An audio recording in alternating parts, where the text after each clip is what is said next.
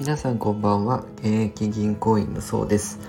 本日のテーマは積立投資で一番大切なことというテーマでお話ししていきます、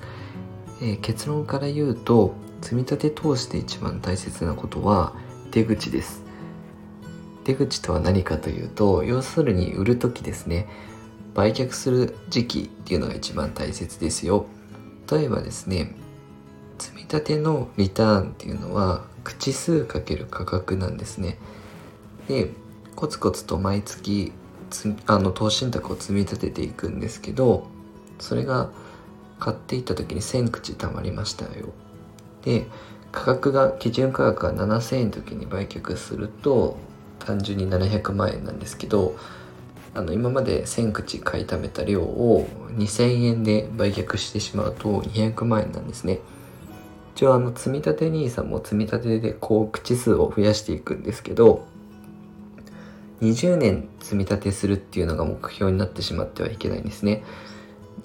20年非課税期間があるんですけど最終的に例えばあの20年積み立てをしていった時に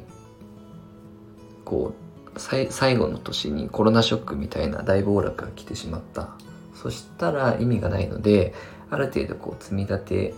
そろそろ終わりに近づいた非課税期間が終わりに近づいてきた時に、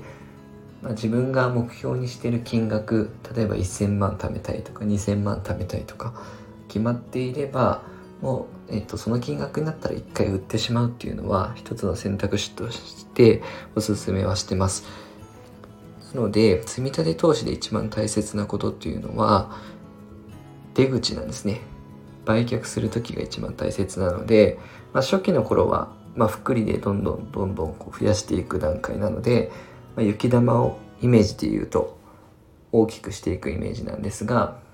ある程度雪玉が大きくなってくると売る時売るタイミングっていうのも意識した方がいいですよ。